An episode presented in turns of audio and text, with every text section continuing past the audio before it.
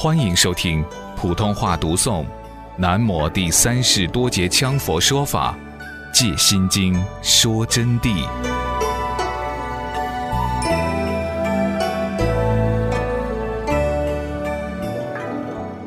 你的亲人受到伤残惨状，你就无法承受了。那么这是什么原因呢？因为这个时候啊，你在悲伤自己亲人的前途，重大伤残。牵连到接下来怎么办，所以心生悲望，那么心就产生悲心的妄想，乃至于你晚上还不能睡觉。这个时候你慌忙了，骑上自行车，开上你们的汽车，或有马上到处奔走求救，想尽一切办法，希望能婉转局势。因此你就可以劳其筋骨，饿其体肤，空乏其身。不惜其一切代价。若真发四无量心者，如果说是真正发了四无量心的人，则应对他人之一切如自己的一切，都应该像对自己的人的一切。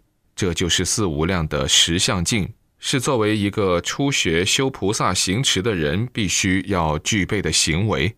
如果不具备这一行为，就无法证到真正的菩萨。就我刚才给你们讲的。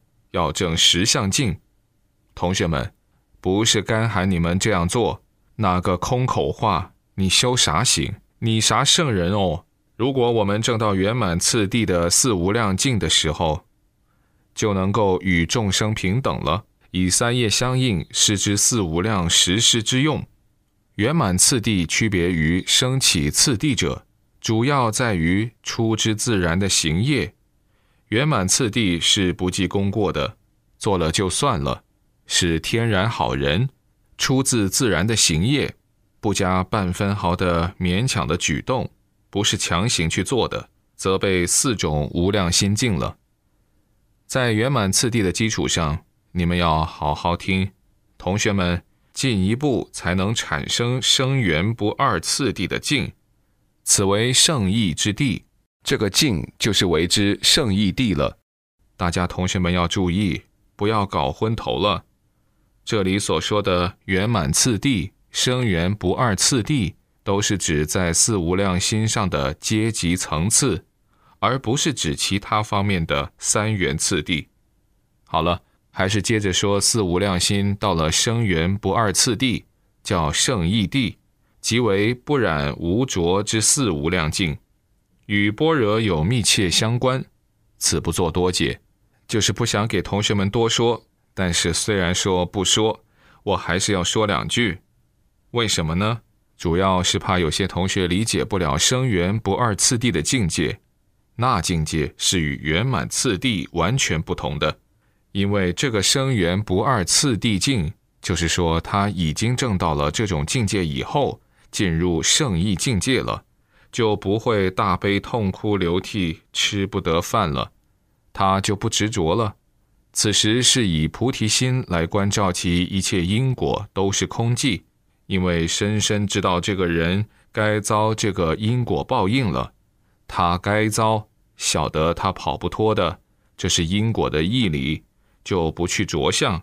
那么反转过来，他要悲悯慈爱于他。所以他就要去施展他的法力和功夫，就要给他修持念诵，也会实施帮助于他，尽量解决困难。如果进入生缘不二次第，这个心就依傍于般若的智照实相境界，帮助这位众生去了。所以说，进入圆满次第境界，圆满次第是不能直接迈进的，没有经过升起次第。妄吹他正圆满次第，这是江湖骗子的说辞，不能听的。升起次第的境都没有，是没有圆满次第的。圆满次第没有修起来，生圆不二次第就完全不会正道。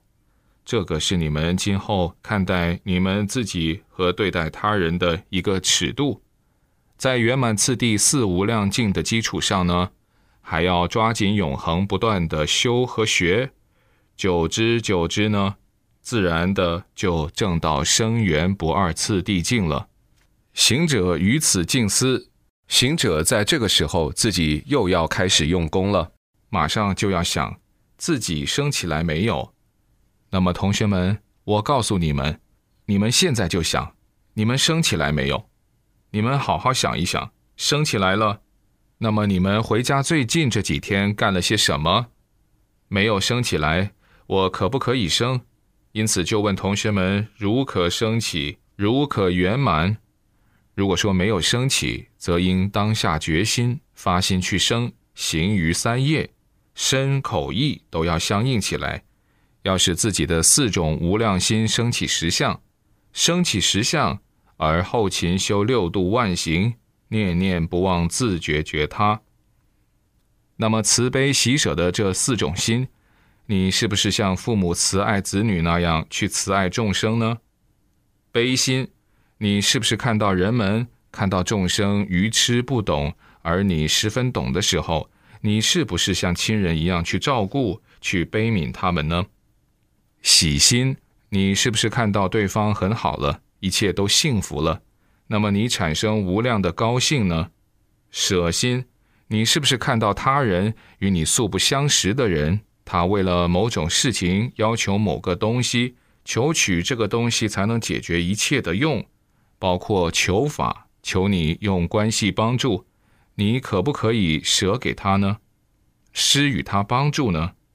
让他得到利益幸福。让他更好呢？这个地方，同学们要回光返照，对一切众生都应该回光返照。我们到底是不是这样做的？我看没有。你们是满身的疑心，指的部分同学一身的臭味，真是可怜。我给你们说，根本不是在修行，就是自私自利，为自己不顾他人，乃至不顾众生的生命，比如吃鱼。你们喜欢吃活的呢，还是早就已经死了的呢？我看有同学为了自己根本没有把众生的生命当回事，这能成圣者吗？成了菩萨那还得了？有了道行功夫，照常会害众生的，那不成了妖物吗？所以部分的同学值得注意，我们要建立崇高伟大的品质，首先彻底去掉自我的私心。念念不忘自觉觉他，在四无量心的境界上，才想到要觉悟众生。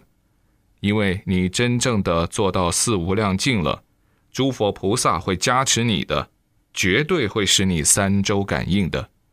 他们清清楚楚行人的一心一念、一举一动，全在他们的关照中。否则，黑关的择觉法和先知预言法就不会那么威神视现。准确无误了，同学们，对，确实是这样。故当发大乘菩提心，不要学罗汉的境界，要度众生脱离轮回。众生有苦，即我苦；众生不尽，我常度。发此菩提心，就是要发这样的菩提心。那么，这种心是由行者在佛菩萨的面前自立愿心，条立方案。言出必行，终生照办。就是说啊，这个心不是照书上做的，你自己想怎么度，想怎么办，你就要在佛菩萨的面前去跪下来，自己给佛菩萨表态，自己说，你说了的话，你要照办。你做不到的，你不要乱说。比如这个法你都没有修好，就拿去想教他人，这就不好。你在骗人。知道吗？你要先考虑好，做得到的一定要照这样办，不可三业有意，不要口上说一套，思想上想一套，行动上做一套，不对。思想上怎么样想说的，那么行动上就要怎么样去做。如果说是口言度生，而反照四无量心，未能三业相应，就是我刚才说的不能统一。那么意识上想了，具体行动根本不做，这样的度生又没有实相了。